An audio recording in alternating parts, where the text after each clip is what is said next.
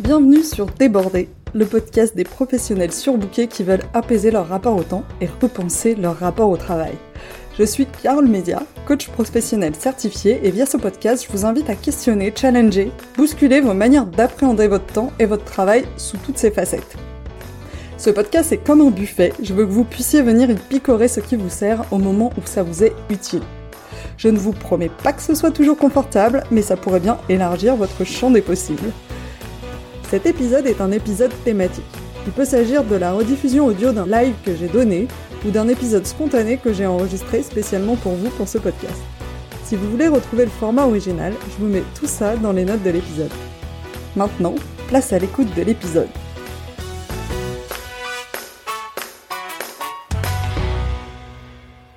Hello à tous, j'espère que vous allez bien. Cet épisode va être un peu particulier. Euh, si vous écoutez cet épisode et que vous n'êtes pas dans ma newsletter et qu'on n'est pas en décembre 2022, je vous explique un peu le contexte.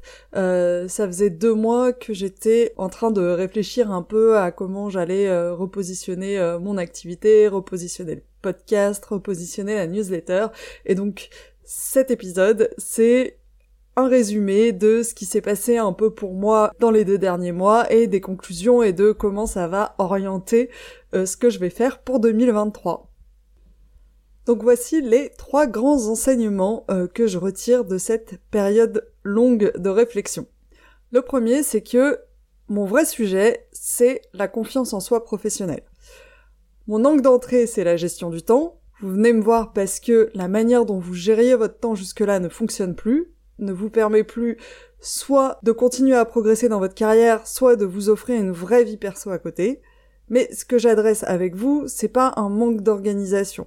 C'est un syndrome de l'imposteur et l'impression que vous n'en faites jamais assez qui vous conduit à vous mettre une pression de fou, à vouloir tout traiter et tout bien traiter, à douter de vous au moindre aléa, à ne retenir que vos loupés, à tout surpréparer pour être sûr, à culpabiliser de dire non, à toujours vous faire passer en dernier, parce que vous faire passer en dernier, au final, c'est ce qu'il y a de moins risqué pour vous et de moins stressant. Et c'est particulièrement fréquent dans le métier du conseil parce que nos donneurs d'ordre sont plus nombreux, avec des objectifs qui sont parfois divergents et qu'on a un sens du service qui est très fort. Sinon, on ferait pas ce métier. Et la conclusion de tout ça, c'est que bah, après ces deux mois de réflexion, j'ai les idées beaucoup plus claires sur ce que j'adresse et pour qui je l'adresse, et ça va me permettre de me recentrer là-dessus. La deuxième chose que j'ai comprise, c'est que mon rythme de production de contenu n'était pas maintenable, sans blague. Bon, en fait, ça, je le savais déjà. Mais j'avais aucune idée de quoi prioriser, quoi enlever, quoi espacer. Et il m'a fallu attendre la dernière semaine des deux mois de réflexion pour prendre une décision avec laquelle je suis finalement à l'aise. On est hyper attaché à ce qu'on fait déjà. On a l'impression que si on arrête, le monde va s'écrouler. Changer nous met en insécurité, on sait ce qu'on perd, mais on sait pas ce qu'on gagne. Et il me fallait un niveau de confiance et d'enthousiasme suffisamment important dans ce que j'allais choisir de faire de différent pour pouvoir remettre en question, en particulier le concept de la question du lundi que je vous propose toutes les semaines depuis un an et demi. Et ben c'est fait. En conclusion, à partir de janvier, je vais tester plusieurs choses. Je vais vous faire un podcast toutes les deux semaines et ce sera uniquement des interviews. Je me pose trop de questions sur notre société. Parfois, je me demande si ce que je fais en coaching, c'est pas mettre un pansement sur une hémorragie qu'on n'arrête pas. C'est quelque chose que je vous ai déjà partagé, mais c'est me dire, en fait, je suis en train de traiter des problèmes, ça aide, mais ça résout pas le vrai problème de fond. Et pour avancer dans mes réflexions sur ce que je traite et je ne traite pas en coaching, j'ai besoin d'en discuter. Avec des gens qui se posent ces questions. Et quitte à en discuter, autant vous en faire profiter. Donc j'ai déjà deux interviews d'enregistrer avec des personnes passionnantes, une sur la qualité de vie au travail avec la question qui me taraude qui est est-ce que c'est un sujet organisationnel ou un sujet individuel, la qualité de vie au travail? En fait, quelle est la, la proportion qui doit être traitée au niveau de l'entreprise et la proportion qui doit être traitée au niveau de l'individu? Parce que l'un ne fonctionne pas sans l'autre. Et l'autre euh, interview que j'ai déjà enregistrée, c'est sur notre relation au temps de travail, avec euh, comme question de fond comment savoir si on alloue le bon temps au travail pour nous? Et j'ai plusieurs interviews de planifier pour 2023 et mon niveau d'enthousiasme pour ces interviews est vraiment euh, super fort et euh, j'ai vraiment hâte de vous proposer ces discussions et j'espère que ça vous apportera autant que moi ça m'apporte d'aller discuter avec ces personnes. La deuxième chose euh, qui va changer, c'est que je vais faire une newsletter non plus toutes les semaines, mais toutes les deux semaines, et je vais m'autoriser un format plus libre. Je passe mon temps à apprendre des choses qui peuvent servir à beaucoup. Que ce soit des choses pour mieux se comprendre en tant qu'humain ou en tant que société, ou pour mieux comprendre euh, ce qu'on peut faire individuellement et collectivement pour travailler plus intelligemment, en continuant à être stimulé et à apprécier ce qu'on fait, mais sans se mettre une pression de fou et sans subir le temps euh, matériel ou mental qu'on passe euh, au travail.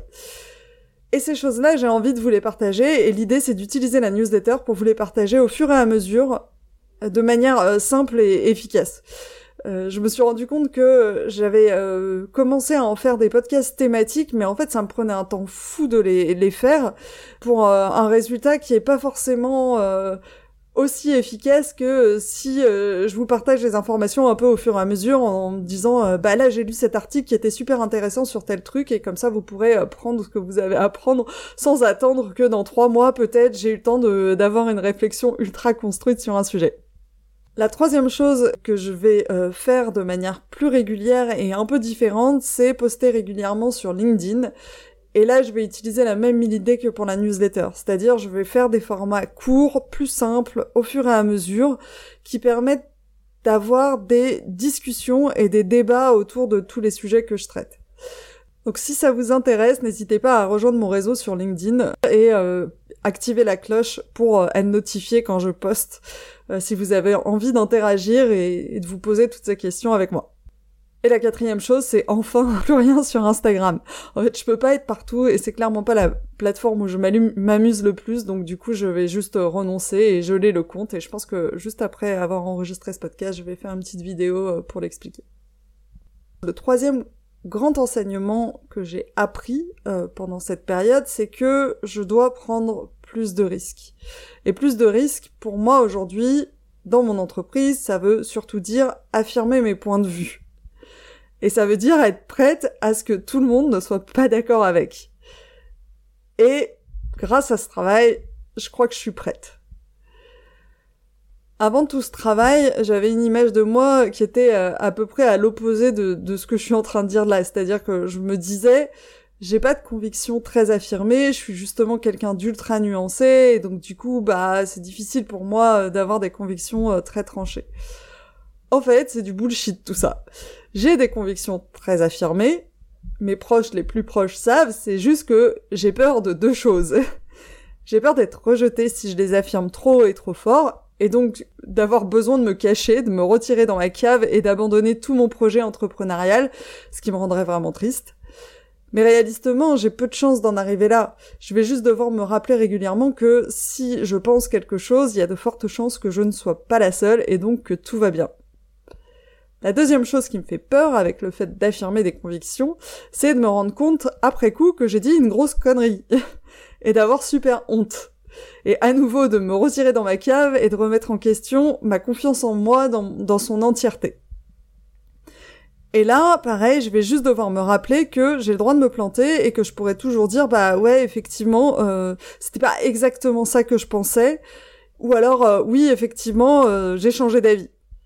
On m'a parlé récemment d'un concept qui est celui de Strong Opinions Weekly Held, euh, qui est une manière de tester euh, ses, convictions par la contradiction. Et ça me parle beaucoup, et avec cet état d'esprit, si j'affirme une conviction haut et fort et que j'ai des réactions, soit ça va confirmer ma conviction, soit ça va l'affiner. Et dans les deux cas, après, je serai plus solide sur mes positions. Quand je parle de convictions fortes, c'est pas non plus des choses ultra controversées.